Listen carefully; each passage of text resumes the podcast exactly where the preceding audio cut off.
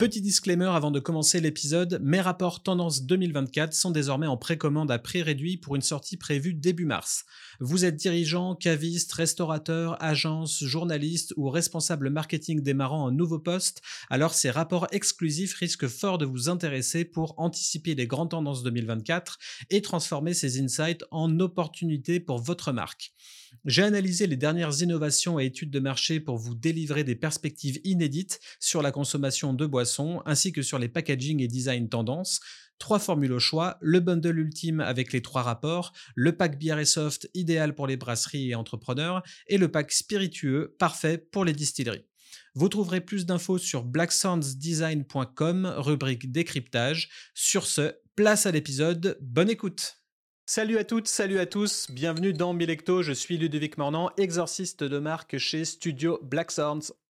Salut, moi c'est Dorothée Vanac, je suis formatrice et consultante en zytologie.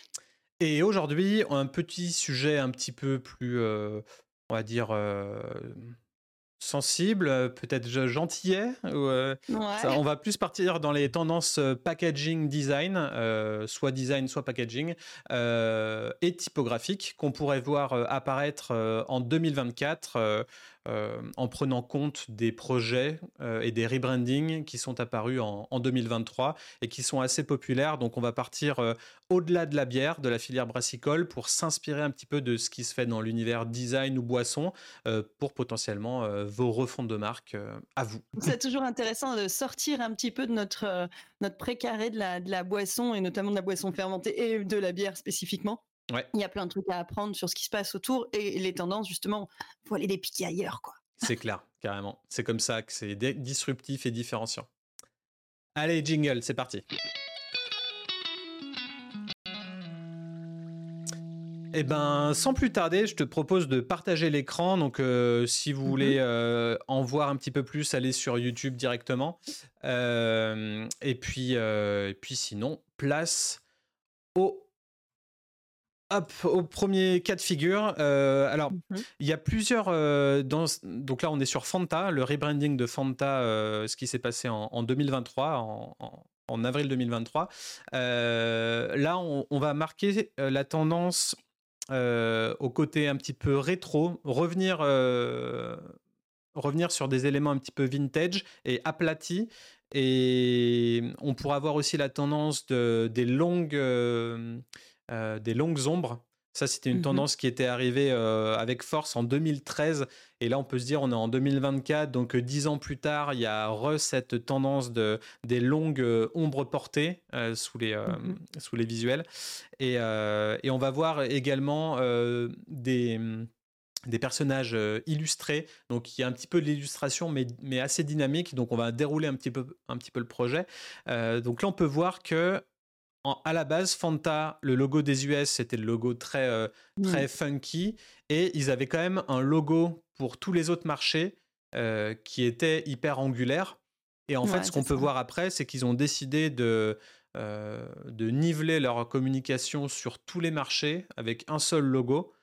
Et, et du coup, ils ont opté pour le côté bah, hyper droit, mais un petit peu un petit ouais, peu... des, des, des, accès quoi. Ouais, des accès et dynamique en fait. Il, y a, il est statique, mais il y a un côté dynamique dans ce, dans ce logo. Ce euh... ouais, ce qu'on voit aussi, c'est qu'on perd le orange et on perd la petite feuille. Donc en fait, il a été hyper simplifié au final. Ouais, hyper simplifié, euh, sûrement dans cette tendance de de trop de choses sur les étalages, mmh. euh, trop de bruit euh, constant dans, dans, le marché boisson.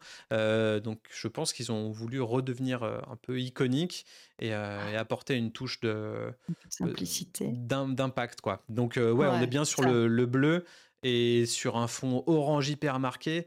Et, et là voilà même le, le logo animé bah, il y a un petit peu toutes les couleurs. Enfin, c'est la joie de vivre de Fanta et on a toujours connu les pubs Fanta comme étant un peu excentriques et un, et un peu folles.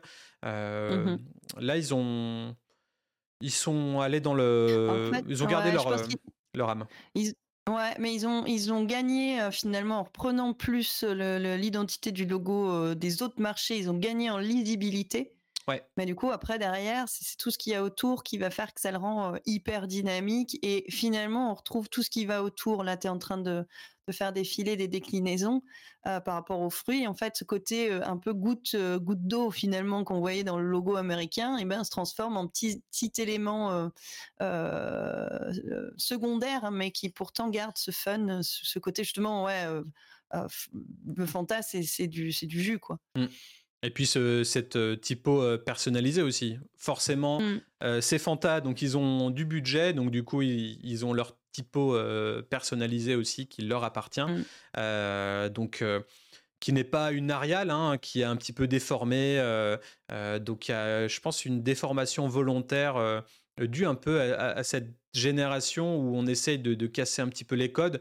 Et là, on peut voir que bah, le U, il est un petit peu chelou, le R aussi. Enfin, on dirait qu'il n'y a pas vraiment de, de code de typographe dans cette typo et elle est hyper vibrante quoi. Enfin le, fond il est bleu mais les typos elles sont de toutes les couleurs euh, et du coup bah bold enough euh, are you bold enough c'est vraiment euh, subtil hein parce que tu vois, tu me l'aurais pas dit, euh, là, on l'aurait pas vu la déclinaison des lettres euh, justement euh, modifiée comme ça à première vue, au premier coup d'œil. J'ai pas l'impression que c'est différent d'une autre. Et là, maintenant que tu me le dis, bah du coup, ça fait tilt, quoi. Ouais, c'est sûr. Et du coup, une autre tendance qui sont, dont ils sont emparés, c'est ce qu'on appelle en anglais et dans le design les corporate Memphis. C'est ces illustrations que vous avez peut-être pu voir euh, sur LinkedIn notamment euh, ou sur des, gros réseaux comme ça euh, où on dessine des bonhommes un petit peu difformes mm. et, en flat design, donc c'est-à-dire à plat. Il n'y a pas vraiment de 3D, c'est vraiment des illustrations 2D avec des bonhommes un petit peu difformes. Et ben il y a toujours cette tendance qui, émerge, sauf que ces bonhommes ils sont ultra dynamiques. On peut voir qu'ils sont mm. toujours dans, dans l'action.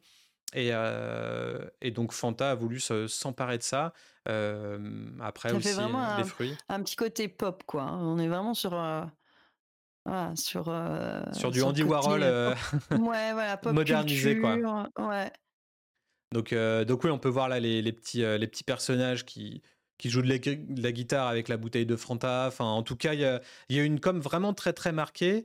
Et euh, j'ai envie de dire que ça manque un peu quand je, repense aux, pubs de quand on était plus jeune. C'était des pubs un peu en 3D avec des animaux un peu fous. Enfin, Fanta, il y, avait de ça. Et je me demande où est passé leur côté réellement comique et où sont passés les, animaux au profit des, bah, humains peut-être. C'était pas des animaux, c'était des fruits avec euh, une bouche et des yeux et des bras et des jambes. Ah, ça bah c'est Oasis. Ah, ouais, non, ça c'est Oasis. Ouais, non, il y, a ah, eu pas mal de choses sur, euh, euh, sur Fanta. Mais, mais du coup, tu vois, là, on se trompe quand, quand on pense à, à, la nostalgie des, des, années passées et peut-être qu'on se tromperait moins avec une, une typo comme ça, avec une, une, une simplification au final des packaging et de l'idée derrière. Euh, et, on peut voir que les photos lifestyle, bah, c'est très Gen Z, quoi. C'est euh, des cheveux avec des, des cœurs euh, des cœurs dedans enfin euh, des éclairs de partout des, des gens hyper maquillés comme si on regardait la, série Euphoria enfin c'est hyper des, des, fringues très flashy aussi des couleurs il y a du pastel mais il y a aussi du ouais il y a du flashy quoi. Ouais ouais c'est sûr. Non c'est ultra c'est assez marrant parce que euh, du coup, ouais, pendant longtemps, on a utilisé plutôt euh, le, symbole de euh, le, personnage ou en tout cas la, personne qui allait représenter le maximum justement de, notre, clientèle. Et puis là, on voit qu'au contraire, maintenant, c'est plus on est original, plus on est différent, et finalement, plus on, ça marche quoi tu vois enfin au niveau de l'identification on est vraiment dans cette et ça c'est vraiment enfin ce que j'ai cru comprendre Gen Z c'est voilà c'est on est vraiment différenciant euh, pour s'identifier, ce qui est assez bizarre, mais euh, au final, c'est ça, quoi. Je pense que c'est euh, c'est toute la, génération un peu plus communautaire qu'avant. Enfin, aujourd'hui, on parle de, communauté. Les jeunes, ils disent ma commu sur, sur mmh. Twitch, tu vois. Enfin, et on, est tout dans, dans, dans ces micro niches là. Et, et du coup, j'ai l'impression que que ouais, c'est bien d'avoir des, des, niches, c'est bien d'avoir sa propre communauté et, et de l'assumer en fait. Donc tu vas avoir, je sais pas si t'es gothique, tu as ta communauté de gothique et puis il y a certaines valeurs qui sont liées à ça et puis du coup tu mmh. tu t'affilies à ces valeurs et du coup bah tu as envie de consommer ou d'acheter des fringues ou des vêtements ou autres qui sont dans cette appartenance-là. Mais après, ça a toujours été un petit peu comme ça. Quand c'était l'époque du grunge, c'était pareil. Et euh, là, j'ai l'impression qu'on est dans une tendance euh, euh, un, peu rétro à cheval entre le, le grunge et les années 70 un peu funky pour la Gen Z. Tu vois, c'est un petit peu, il y a un petit peu ça. Les baguilles reviennent. Enfin, on est.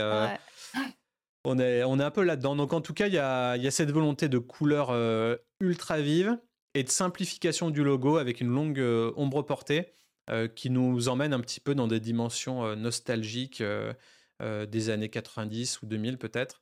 Donc, euh, donc assez sympa. Et en fait, il y a la même chose que j'ai remarqué euh, chez 7-Up. Donc bon, bah 7-Up, Fanta, on est dans, dans, des, dans des sodas hyper connus. Mm. Et, on voit le, le, Before là qui était un set un petit peu plus stylisé, un peu plus élégant. Et, mm-hmm. et, après, là, sur le rebranding, sur la canette, le set, il fait toute la taille de la canette. Il a une longue ombre portée. et le, le, up, il est hyper, euh, hyper simple. Il n'est pas forcément en 3D ou quoi, mais il est impactant, quoi. Ouais, tu sais ce que ça me fait penser au signal Batman dans le ciel? Il y a un petit côté un peu, regardez, euh, on va vous euh, pas, vous sauver, c'est bon, faut quand même pas. Mais il y a un petit côté un peu, on est, on est la référence, on, voilà, mmh. tu vois? Ça, ça m'a fait sur Fanta, ça m'a fait la même chose, ouais. Ça fait symbole Batman dans le ciel, quoi.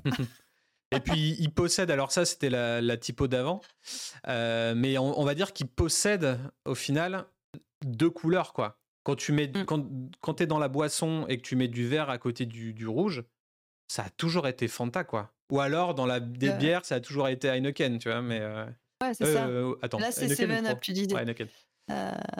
ouais, Ouais, complètement. Ouais. deux couleurs comme ça, très bon. Le blanc, le blanc compte pas comme une couleur en effet, mais du coup, oui, c'est très impactant parce que rien qu'avec ces deux couleurs, on pourrait se dire tiens, c'est euh, Seven Up. Mmh. Ou à l'inverse, sur la bière, tiens, bah, c'est Heineken. D'ailleurs, on le voit, hein, euh, euh, moi, ça me fait toujours marrer, c'est sur les terrains de foot, les pubs sur le bord, quoi. Où tu as juste une étoile rouge et tu sais que c'est eux. Ah bah c'est ça, mais c'est là où tu où as réussi le branding. C'est pareil pour les, les, marques de cigarettes à l'époque. Il y avait une marque mmh. de cigarettes, je me rappelais plus. Alors Marlboro, ils ont toujours fait en sorte que du moment où on n'avait plus le droit de faire de pub avec, euh, enfin de pub sur la clope, euh, il, n'avait plus qu'à mettre la couleur rouge et du coup, ben, on savait que ça parlait de Marlboro ou avec une forme de M ou ce genre de choses. Et, pareil sur une marque de cigarettes euh, anglaise. je me rappelle plus la, la marque, mais c'était une marque de cigarettes qui avait le violet comme couleur. Et du coup, ils avaient fait des, des énormes 4 par 3 quelques mois avant l'interdiction de faire de la pub pour les cigarettes. Et ils avaient mmh. fait des, des, grosses 4 par 3 avec des aplats euh, violets euh, sur différentes textures, sur de la soie, ce genre de choses, avec le logo de la, de la marque. Et le mmh jour, du coup, où on n'avait plus le droit de faire de com euh, pour ça, ils avaient juste fait des 4 par 3 avec ce violet, mais sans logo. Et tout le monde savait que, que c'était une pub pour la marque de, de Et donc bon, ça a beau être un marché hyper ah, hyper euh, pas ouf. Euh, les, les, marketeurs sont, et, sont. Ouais, non, mais il y avait beaucoup d'argent. des génies hein. là-dedans. Hein. C'est fou, quoi. il y avait beaucoup d'argent dans la pub pour la clope. Hein. Oui, c'est sûr. C'était. Mais, mais là, on peut voir du coup un petit peu la, la vidéo de. Euh, du rebranding de, 7up, ouais. avant, hmm. après. Et s'il y a un truc sur lequel on. Comment dire pour tous ceux qui nous écoutent, si vous êtes en train de repenser votre refonte de marque, la première chose à avoir en tête, c'est d'essayer de simplifier au maximum votre packaging. Et la plupart du temps, votre logo, parce que ce qu'on voit dans les brasseries, les distilleries, la plupart du temps, c'est des logos qui veulent vraiment tout décrire. On met un houblon dans toutes les circonstances, on met, euh, euh, je sais pas, l'établissement, une capsule, on met des choses, sauf qu'en fait, aller au plus simple et, posséder une petite forme géométrique, un petit, un petit asset, un petit tips comme ça, une, griffe qui va vous permettre d'être reconnaissable et, euh, essayer d'être le, plus simple et minimaliste possible. Il y, a, tellement de, packaging illustratif, de couleurs dans tous les sens, de, quand on va faire nos courses et tout, on est, on est vraiment... ouais, sollicité de partout. Ouais, y a trop de choix. Dans les, dans les caves c'est pareil. Hein, quand tu regardes, comme il y a quand même, il y a quand même une, eu un vrai travail de modernité, bah, du coup, avec l'arrivée de, de, de brasseries euh, qui, qui arrivent vraiment avec une, une, stratégie de com ou tout du moins un, visuel très marquant. Moi, ce que je vois de plus en plus, et c'est là que c'est rigolo ce que tu dis, parce qu'on pourrait aller à contre-courant de ça, c'est qu'il y a énormément de couleurs dans tous les sens, beaucoup d'illustrations. Euh, c'est super parce que nous, ça nous donne des magasins. Enfin, c'est hyper lumineux, c'est beaucoup plus joli qu'avant. Euh, par contre, bah, du coup, de loin, tu ne sais plus qui est qui des fois. Et mmh. bon, tu es obligé de t'approcher, c'est pas forcément une mauvaise chose, mais c'est là où les packaging un peu rétro ressortent. C'est pas pour autant qu'on les achète, hein, ceci dit, euh, mais euh, mais c'est là où, les emballages un peu rétro, un peu un peu à la à l'ancienne, on va dire ressortent. Donc voilà, faut, faut faut vraiment quand on réfléchit son packaging, je pense, tu me diras si si j'ai tort ou raison, mais c'est vraiment de voir un peu sur quel marché on se positionne et à côté de qui on risque d'être en fait finalement. Euh, là, tu disais qu'on était sollicité. Alors en supermarché, de toute façon, c'est la base. Quoi. Je veux dire, les rayons sont tellement grands que de toute façon, il y en a dans tous les sens. Euh, donc, euh, mais même si sur la bière, on voit, on, fait vite la différence entre une brasserie qui est habituée à la GMS, justement, qui va être peut-être un peu trop linéaire, et celle qui est plutôt sur plusieurs marcher, donc c'est plus sympa, mais à terme, oui, ça va être compliqué. Enfin, moi, je le vois surtout dans les caves à bière, mmh. euh, où, tout ça se mélange et à la fin, ça fait très joli, je trouve, puisque ça fait comme un, un, tableau un peu impressionniste à plein de petites touches de couleurs, mais où ça devient difficile justement de différencier son produit parce que bah, parce qu'on ressemble aux voisins, quoi. Oui, parce qu'on les gens veulent euh, adorent les tendances aussi. Donc euh, c'est la tendance à l'illustration. Euh, j'ai envie d'en mettre plein ma canette ou plein ma bouteille. Et du coup bah, je suis à côté des autres. Et du coup bah, je deviens invisible. Donc l'une des premières choses que je demande dans mon dans ma checklist d'éléments pour travailler sur une refonte de marque c'est des photos in situ du produit du client dans, les, dans les étalages. Parce que comment, comment tu veux faire sinon?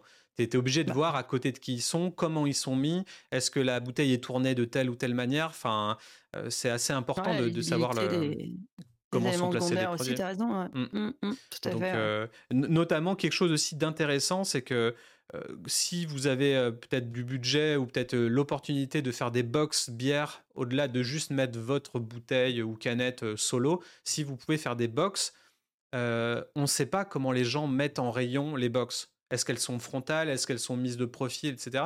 Ce qui fait que c'est peut-être bien de mettre votre logo et votre slogan sur chaque face, mmh. quitte à être répétitif et peut-être un peu moins design friendly, un peu moins créatif. Le but, c'est qu'en fait, on ne sait pas si on va vous mettre de face ou de profil. Et dans les deux cas, eh ben, il faut que votre, euh, votre message à faire passer, mmh. votre logo soit visible, euh, de loin. Et voilà, si on vous met de profil et que de profil, il y a juste une, illustration, mais pas votre nom, ben, c'est dommage. Ou pas le style de la bière. Euh, voilà, mettez IPA partout autour si vous vendez de l'IPA. Quoi. Enfin, en tout cas. Mmh. ouais, tout dépend du niveau de, message que tu veux, tu veux mettre. Ouais, tout à fait. Euh, allez, trend, trend suivante. Euh, on est euh, bah, toujours sur la typographie avec la refonte de marque de Minute Maid. alors Minute Maid, on peut voir le logo avant et le logo après. Donc ils ont utilisé la typo Cooper Black, qui est une typo qui a été originaire des années 1920, il me semble, et qui, qui, est devenu très très populaire dans les années 50, 60, 70, notamment pour des pubs euh, Apple, etc. Enfin, c'est une typo qui était assez utilisée.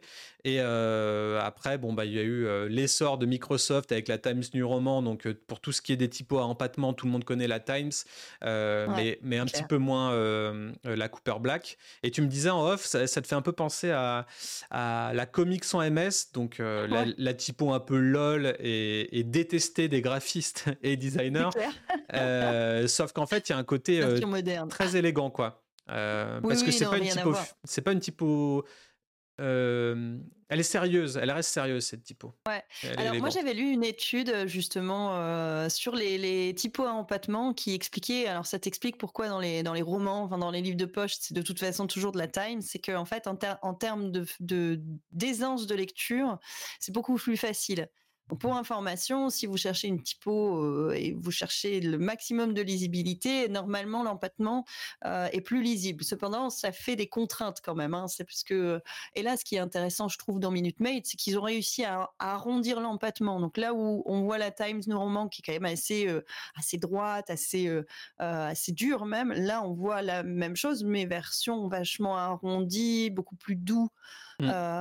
c'est et c'est même plus doux encore que ce qu'ils avaient fait enfin sur leur typo précédente quoi. Oui parce que même avant on peut se dire que c'est une du roman un petit peu plus grasse et mais, mmh. mais on voit vraiment la différence entre les deux et c'est ça que j'aime d'or dans, dans, les dans les refontes c'est que c'est souvent très subtil et que beaucoup de consommateurs n'arriveraient pas à mettre la main sur qu'est-ce qui a changé après mais mmh. par contre c'est censé accélérer la vente quoi les, achats et, ça, c'est toujours très compliqué, la, conduite du changement. Je pense qu'on a déjà parlé dans des épisodes précédents, mais moi, je me souviendrai toujours du changement de, logo de la débauche, quoi. Mmh. Et euh, ou euh, Arrow sur attention, euh, c'est quoi ce logo? On comprend rien. Alors qu'en fait, bon, il fallait juste qu'ils le changent et ils l'ont fait. Et ils ont eu raison parce que du coup, maintenant, ils ont un cartouche hyper euh, hyper moderne aussi et, identifiant. On, on, trouvera toujours des gens pour dire ah c'est super et d'autres pour dire ah non c'est nul. Et c'est compliqué le changement. Alors quand c'est une brasserie euh, comme la débauche qui fait 10 euh, ou 15 ou 20 000 hectos, je sais plus, euh, bah, l'impact il est, il est certain, mais il n'est pas vital, je dirais, parce que les gens finissent toujours par s'habituer. À l'inverse, sur Minute Maid qui fait des, milliards et des milliards de de, de, de de boissons, eux peuvent pas se permettre d'avoir un effet, comment j'appelle ça, un effet de je vais dire dégoût, mais c'est un, mot trop difficile, mais de, perte de repères. Donc ils sont obligés mmh. d'y aller euh, vraiment par petites touches, ce qui est compliqué pour eux d'ailleurs. C'est que c'est Tropicana qui avait tout changé hein. euh, et, qui avait fait un. Ils avaient tout changé et ça avait ultra foiré. Ils avaient perdu des millions. Ils étaient revenus au logo mmh. d'avant. Donc, des fois, c'est vraiment compliqué aussi. Euh. C'est un peu cool parce qu'ils ont dû dépenser des sommes énormes en plus pour changer ce logo. Mais euh, ouais, la conduite du changement est toujours très compliquée, donc faut, faut changer, mais rester pareil. Voilà. C'est ça. Et là, pour le enfin, sauf si vraiment il y a eu un, un, clash sur, euh, sur votre marque ou, ou un bad buzz, ou, et là, bah, peut-être potentiellement il faut songer à, faire autrement. Et là, on peut voir qu'en fait, la typo, elle a été implémentée sur euh, toutes les marques et sous-marques de Minute Maid. Là, on voit Capi, que je connais pas. Euh, au final, euh, et Del Valle non plus. Au final, ils ont tous euh, pris cette nouvelle typographie pour faire un design system complet. Et, c'est plutôt élégant là quand on voit tous les packaging les uns à la suite des autres. Ouais, après c'est marrant, tu vois le, petit le petit trait vert au-dessus pour symboliser les collines, parce que j'imagine que c'est un peu ça, tu vois, la nature, les collines. Il est parti et du coup je le trouve beaucoup plus plat comme logo. Ouais. C'est marrant. Et eh ben plat comme un peu comme comme Fanta au final. De la, 3D mmh, mais 2D quoi. C'est il y a un côté un peu un peu étrange. Et, et, là pareil quand on parlait de, de logo, là vous voyez il y a une, il y a une forme derrière Minute Maid qui qui est un peu étrange. Je sais pas. Alors c'est peut-être la forme d'une feuille. Bah, mais... pour moi, quand il y avait le truc vert au-dessus, si tu veux, c'était vraiment le, la colline, la nature. Ah, t'imagines un, un, des champs, enfin des, des, comment on appelle ça, des bah, là où on, plante les arbres, là, fruitiers, pas des fruitiers, enfin bref. et, et donc le vert, c'était vraiment pour montrer le côté. Donc là, on, le sous-entend, mais on l'affiche plus de manière aussi évidente, quoi. Ouais, bah on a simplifié. Ils ont gardé cette forme. Et en effet, ça peut évoquer une feuille aussi éventuellement. Mmh. Et mais c'est et puis c'est un choix aussi assez spécifique de mettre une grosse forme noire sur un fond qui est très coloré. ça ressort hein, au final. Ouais. Et t'as vu et regarde c'est marrant là quand tu vois un peu les mises en situation, les lifestyles et tout, on retrouve un peu ce truc années 70 là. Elle a un pull en crochet toutes les couleurs immondes en ah. dessous du chien. Euh, et on retrouve vraiment ces couleurs hyper peps, euh, très ouais, très années 60, très très pop culture quoi. C'est assez marrant, comme comme Fanta avant. Ouais. Et tu vois, ça nous fait ça me fait penser au rebranding qu'on a taclé sur euh, Stella Artois, où on arrive dans, un lifestyle où on, où on, mélange toutes les, toutes les cultures. Ouais. Et euh, multiculturel, un peu too much, quoi. Enfin, il faut forcément montrer euh, une personne de couleur différente pour être dans le game, j'ai l'impression. c'est un peu usant, des fois. d'inclusion. Ouais. Mmh. ouais, après, tu vois, Stella, quand j'y repense sur cet épisode-là, et notamment leur lifestyle, moi je trouve que c'était beaucoup trop luxe, beaucoup trop. ouais, c'était, c'était, c'était hyper artistique très très mode. Mais enfin moi ça me parle pas quoi. Moi je mange pas du homard à tous les repas et je vais pas alors je vais pas au resto tous les jours tu vois. et, bah pourtant c'était là et, et, je mets pas ça dans la catégorie non plus des bières de luxe quoi. Enfin bières de oui, mais parce que t'es pas la cible. Tout simplement, et qu'ils voulaient mmh. premiumiser, donc ils ont eu un positionnement où on se positionne luxe. Donc, et tu sais très bien que dans certains restos haut de gamme ou à l'intercontinental ou autre, tu as des bières de base, Indus. Mmh. Donc je pense que si ça peut, tu peux arriver à positionner ta bière euh, euh, comme Stella Artois sur des grands hôtels de luxe euh, où c'est l'un des seuls choix que tu peux avoir en bière. C'est, ça m'étonnerait pas. tu vas pas avoir une Neipa à l'intercontinental. Hein. Donc, ouais. Oui, c'est sûr qu'on n'est pas sur le même positionnement qu'Heineken ou Cronenbourg, hein, qui, qui, sont plus populaires. Ouais. Mmh. Mais, euh, mais bon, je sais pas, ça m'avait, je, ouais, ça m'avait fait. Alors c'était très joli, très artistique, et j'ai trouvé que ces photos étaient très travaillées. Mais euh, moi, je, pour le coup, ouais, comme tu dis, je suis pas la cible parce que je me suis pas du tout identifiée à cette, euh, à cette population de bobos parisiens qui ont trop d'argent et qui mangent des homards à tous les plats. en tout cas, la typo Minute Made en, en Cooper Black, je trouve que c'est un peu une réponse à cette tendance qu'on appelait le blending euh, dans la sphère design, le blending, c'était le fait que toutes les marques un peu tech euh, ont fini par adopter des logos à, typo, euh, typo bâton, donc sans empattement, type mhm. Google, Airbnb. Et, et énormément de, marques, et souvent dans la tech, ont opté pour ces typos du coup plates. Et on disait blending parce que blending, en gros, c'est le fait d'être plat et de ne pas avoir de saveur, de ne pas avoir de, personnalité. Et en fait, mmh toutes les marques, toutes les SaaS compagnies, tout ça, sont, ont finalement fini par se ressembler. Et là, avec les périodes un peu d'incertitude, les guerres, le retour aux sources, le côté nostalgique des années 90-2000, j'ai l'impression qu'on mmh arrive de nouveau vers, vers des typographies et des logos qui veulent avoir un petit peu plus de rondeur, être un peu plus, on va dire, réconfortant dans une vie qui est pas forcément facile. Et je pense que Minute Maid a, réussi un peu ce pari d'avoir un, ouais, un logo où tu te sens bien quand tu le regardes quoi. C'est euh, Ouais, après ça reste Minute Maid, c'est du jus de fruits, c'est vendu alors même si c'est du concentré, c'est vendu comme quelque chose de bon pour la santé et, et, ils sont pas rentrés dans ce truc-là d'ailleurs trop healthy non plus, ils sont passés plus dans la partie fun mmh. et je suis assez d'accord avec toi, aujourd'hui on est euh, on a besoin de encore une fois si la Gen Z veut sortir du cadre, elle veut faire enfin, autre chose quoi. Et, et, ce côté, en effet, peut-être sociétal de, voilà, de, de, de, de, peur du futur, de mince, où est-ce qu'on va aller? On n'est pas dans les. ouais, on veut retrouver un peu le, le, le fast des années 90 où, où finalement, ouais, tout était ultra coloré et, et on se posait pas tant de questions. Mmh.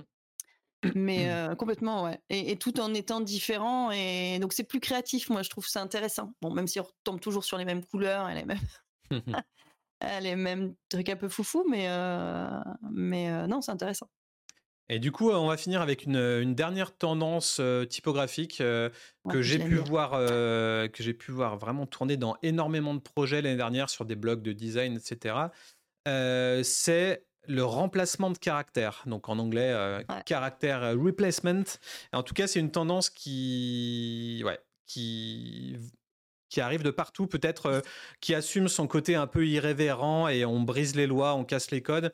Et euh, notamment TBWA, qui est une grosse agence euh, de pub, qui avait créé un espèce de générateur de typographie. Ça, j'ai trouvé ça hyper astucieux. Je me dis, quand tu as une marque et que en interne, t'es pas graphiste, avoir un espèce d'outil génératif qui, qui implémente de nouvelles manières d'écrire ton nom ou.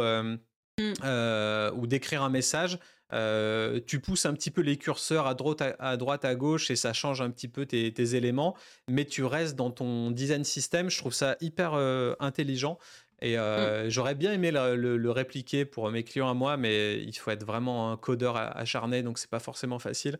en tout cas, voilà, là on peut voir différents types de hauts. À chaque fois qu'il y a la lettre O qui va arriver dans un texte, eh ben, elle va pouvoir être potentiellement remplacée par ça. Ça me fait penser à, un, client que j'avais qui s'appelle Loop Mission, qui sont au Canada. Eux, ils ont deux O dans leur, dans leur, dans, leur, logo. Et du coup, ils ont toujours fait en sorte de changer au moins un seul des deux hauts à chaque nouveau packaging. Et pour moi, c'était un petit peu limite novateur, euh, vu que c'est une tendance de maintenant. Euh, je trouve ça vraiment intéressant. Euh, donc là, on peut voir ce que ça donne là sur les, exemples un petit peu typographie. typiquement, bah, le mot qu'on voit en premier, c'est disruption. Bah, on est clairement mmh. dedans parce que le P, il est, il est en espèce de, de, céréale, alors que le reste est dans une typo, typo, blanche. le U, il est, un peu doré, golden. c'est assez, assez original. Ouais, c'est ça qui est intéressant, c'est que tu peux partir d'un mot écrit avec une typo genre vraiment basique, on va prendre un Arial ou même un Time Roman si tu veux, et avec juste une lettre, en fait, tu vas changer complètement la façon dont on va appréhender ton, ton logo et je trouve ça intéressant. Moi, je, bon, dans Allegoria, j'utilise le A de, de, de l'alpha et, et, là, c'est carrément aller plus loin parce que tu peux, en fait, finalement, ton, ta lettre devient un objet. Et je trouve ça mmh. super intéressant parce que, et si en plus tu arrives à le faire évoluer sur différents packaging, je pense par exemple, tu peux avoir un logo fixe, mais tes styles de bière, par exemple, tu pourrais les décliner en, en ayant une même typo partout, mais en changeant un élément qui fait que, bah, en fait, ça va changer complètement l'approche que tu vas avoir. Mmh. du produit quoi et, créer ses propres propres lettres en fait finalement ou bah du coup enfin je trouve ça très intéressant comme. Ouais, bah, carrément. Et on avait ça pour PrestaShop aussi, PrestaShop qui est un peu le, pendant euh, français, je crois, de, Shopify. Euh, là, mm-hmm. on peut voir qu'ils ont décidé de refaire tout un, toute une fonderie. Euh, enfin, de, au final, ils ont refait leur, leur police de caractère et, et on voit qu'on peut écrire PrestaShop de différentes manières avec des caractères peut-être un petit peu plus pixelisés, un petit peu plus brush, un petit peu plus système. Et, en fait, ça donne une, manière de. Ça, étend les possibilités euh, derrière dans le, dans le branding, dans les déclinaisons produits, mmh. etc. Euh, et, moi, je trouve ça vraiment. je trouve ça frais. Encore une fois, on casse les codes. Alors là, quand on voit PrestaShop un peu écrit de manière hyper difforme, on, pourrait limite dire bah, c'est un graphiste. zéro qui vient de faire ça. au début, j'ai eu un peu de mal avec ça. Je me suis dit, en tant que, senior dans, le graphisme, je, me suis dit vraiment. Euh, T'aurais pas fait ça, toi. On dirait de l'anti-design, en fait. C'est un peu. C'est cette, euh, ce côté, euh, on casse les codes et on s'en fout des règles. les typos sont élargis, elles sont distordues. Et ça, c'est vraiment mmh. des tendances qu'on voit apparaître aujourd'hui. moins il y a de règles, plus ça devient tendance. Après, encore une fois, c'est comme en photographie ou autre. Euh, oui, euh, il vaut mieux connaître les règles pour être euh, pour bien savoir les, les, casser, quoi. Tu fais comme s'il n'y avait pas de règles, mais en fait, il y en a plein parce que tout ça, c'est hyper pensé. Et PrestaShop, quand tu regardes bien, chacune des lettres, en fait, redessinées a une signification et qu'en fonction de comment tu vas l'utiliser dans ton mot, bah, ça va avoir un sens hyper important en fait. Tu vas mmh. évoquer d'autres trucs que juste le nom PrestaShop et ce qu'on y met derrière. Tu vas évoquer la livraison, la logistique, l'internet, le panier quand tu commandes. Enfin, non, non, c'est balèze quand même. Ouais. Et là, pareil, pour, pour un concerto de Bruges, je crois, alors je ne sais pas si c'est pour un théâtre ou autre, une agence qui avait repensé la lettre C bah, comme concerto, quoi. Et, et au final, ils ont créé tout un design système autour de cette lettre-là. C'est-à-dire qu'en fait, elle peut être écrite de manière complètement différente, toujours un petit peu animée. Et là, on peut voir un petit peu toute la manière, toutes les façons, toutes les déclinaisons. Et moi, je trouve ça hyper, hyper cool de penser que peut-être votre logo pourrait être déclinable à l'infini, en fait. Et que vous pouvez potentiellement posséder une lettre personne ne fait ça, en tout cas dans les brasseries. Je, pense à personne là comme ça. Mais au-delà de se dire bon, on va avoir, on va créer un, guide de marque qui va faire 100 pages et qui va être hyper rigide et qu'on va jamais lire. Là, on se permet de d'étendre un petit peu les, possibilités et, et, on peut être hyper créatif. On se dit, ok, bah nous, on a juste à mettre la lettre C dans notre visuel, peu importe à quoi ça ressemble. Ça sera un C et ça sera nous. Et je trouve ça assez intéressant comme manière de, de voir le, design. Ouais, les limites peut-être, c'est que quand tu vois les différentes déclinaisons de C, il y en a un qui fait penser beaucoup beaucoup au C de courir. Donc attention aussi, il y en a un avec la petite étoile au milieu qui pourrait évoquer un peu trop Vuitton, tu vois? Donc mmh. attention quand même à bien construire ces déclinaisons.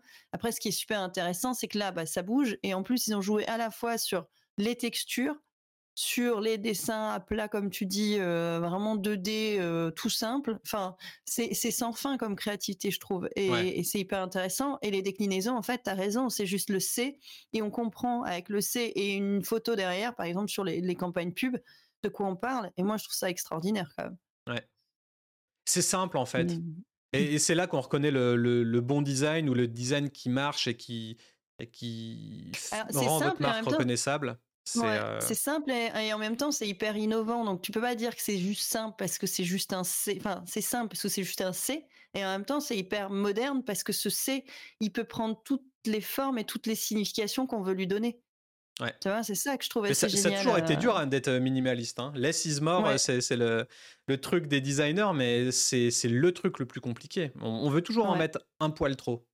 Et dans les rebrandings, c'est pareil. Et, et mmh. sur, vos, sur vos packaging de, bouteilles ou de canettes, c'est pareil. On veut toujours trop en mettre et on, on perd le message, on perd le consommateur.